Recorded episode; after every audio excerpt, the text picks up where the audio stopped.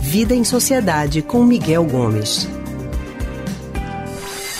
Miguel Gomes, que é historiador, psicólogo e psicanalista do Centro de Pesquisa em Psicanálise e Linguagem, CPPL, já está aqui com a gente para falar sobre os efeitos do mundo nesse pós-Covid-19. A pandemia não acabou, mas a gente já sente os efeitos, né? Principalmente quando a gente fala de questões emocionais. Miguel Gomes, muito boa tarde, seja bem-vindo. Boa tarde, Anne. Boa tarde, todos e todas ouvintes. Miguel, a gente tem os dados aqui da pesquisa Covitel, que é um inquérito telefônico de fatores de risco para doenças crônicas não transmissíveis em tempos de pandemia. E segundo o levantamento da Covitel, o número de jovens diagnosticados com depressão praticamente dobrou depois daquele período mais crítico da pandemia, vamos colocar assim, já que a pandemia ainda não acabou. E a prevalência desse transtorno em jovens na faixa etária entre 18 e 24 anos, que era de 7,7%, só para a gente ter uma ideia, saltou aí para 14,8%.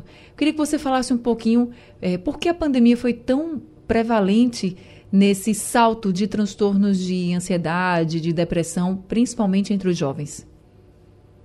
Pois é, Anne, de uma forma geral, inclusive, isso foi um, um fato constatado com, com a pandemia, né? Esse aumento no número de problemas mentais, vamos dizer assim, né? sofrimento mental, sofrimento psíquico, uhum. de uma uhum. forma geral, é, a pandemia teve um implemento nisso, né? A gente teve um implemento no número de pessoas e particularmente na população jovem, nessa população aí entre 14 e 18 anos de idade, que sofreu isso de maneira mais intensa, é, a gente pode tentar encontrar alguns fatores que levam a isso, né? como, por exemplo, o distanciamento social numa faixa etária em que o processo de socialização é muito intenso, né? em que a vida com, a, com os amigos, com os pares da mesma idade é muito importante.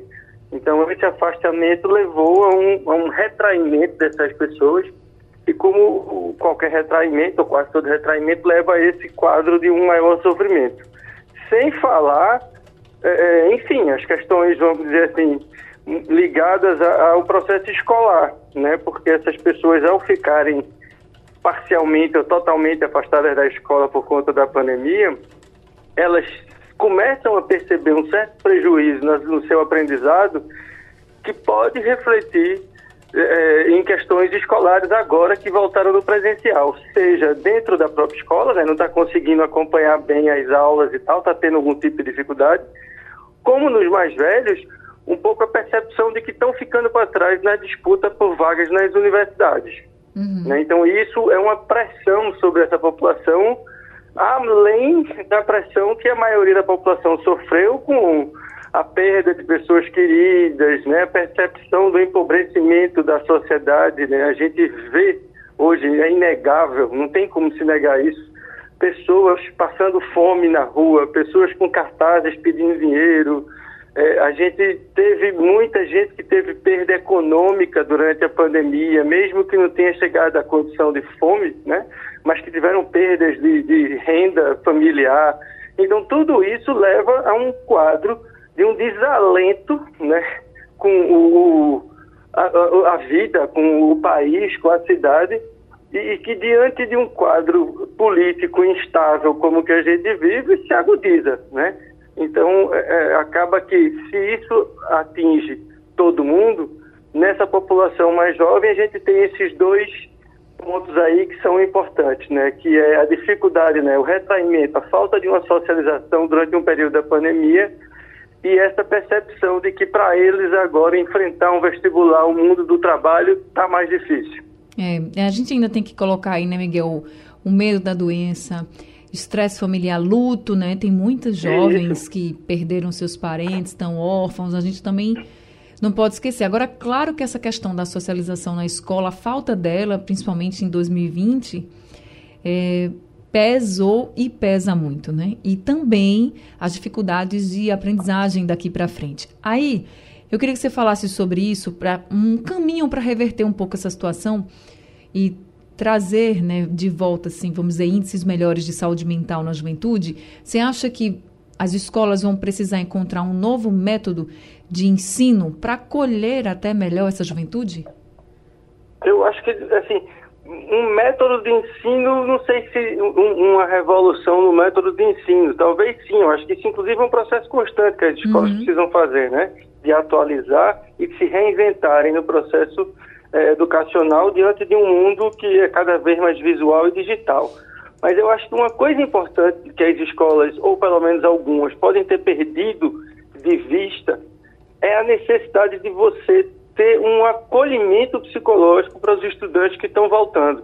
Diante disso tudo que a gente falou, é importante que a escola encontre mecanismos dentro do próprio meio escolar para acolher essas pessoas e para fazer com que elas consigam enfrentar essas barreiras, né, esses problemas que estão vivendo. E, e me parece que algumas escolas simplesmente voltaram para o presencial como se 2020 e um pedaço de 2021 não tivesse acontecido. Voltou quase que ao normal como era antigamente, sem se dar conta que era necessário fazer esse trabalho de acolhimento, de preparação dos jovens, para entender que esse ano também não vai ser um ano normal, vamos dizer assim, né? Normal como foi 2019.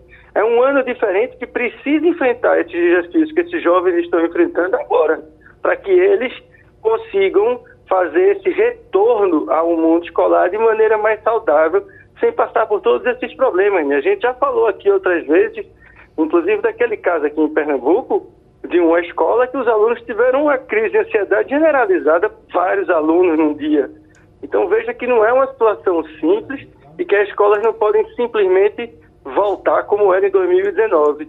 É preciso acolher, preparar esses alunos, principalmente esses que estão no final do ensino médio, que vão enfrentar vestibular, que vão enfrentar Enem, SSA, é, é, com todo esse medo de não ter dado conta do período de pandemia do aprendizado, com medo do que vai acontecer com a universidade daqui a uns anos, né, porque está absolutamente sucateada.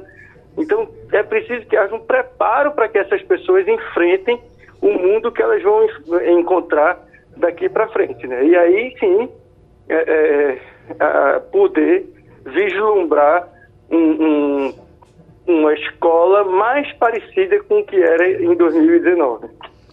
E aí, gente, fica claro, né, essa orientação para as escolas. As escolas vão ter que ser bem mais preparadas para receber esses alunos, acolher esses alunos, mas a gente não pode esquecer também desse acolhimento em casa.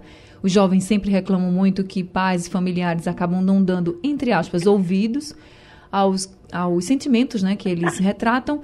E esse acolhimento primeiro tem que vir dentro de casa e a escola também precisa estar inserida. Enfim, todo mundo para ajudar todo mundo. Então, ficam aqui as orientações de Miguel Gomes. Eu agradeço muito, Miguel, por mais uma tarde com você, falando um pouco sobre um tema tão importante e que está, claro, dominando os debates na nossa sociedade. Muito obrigada, viu?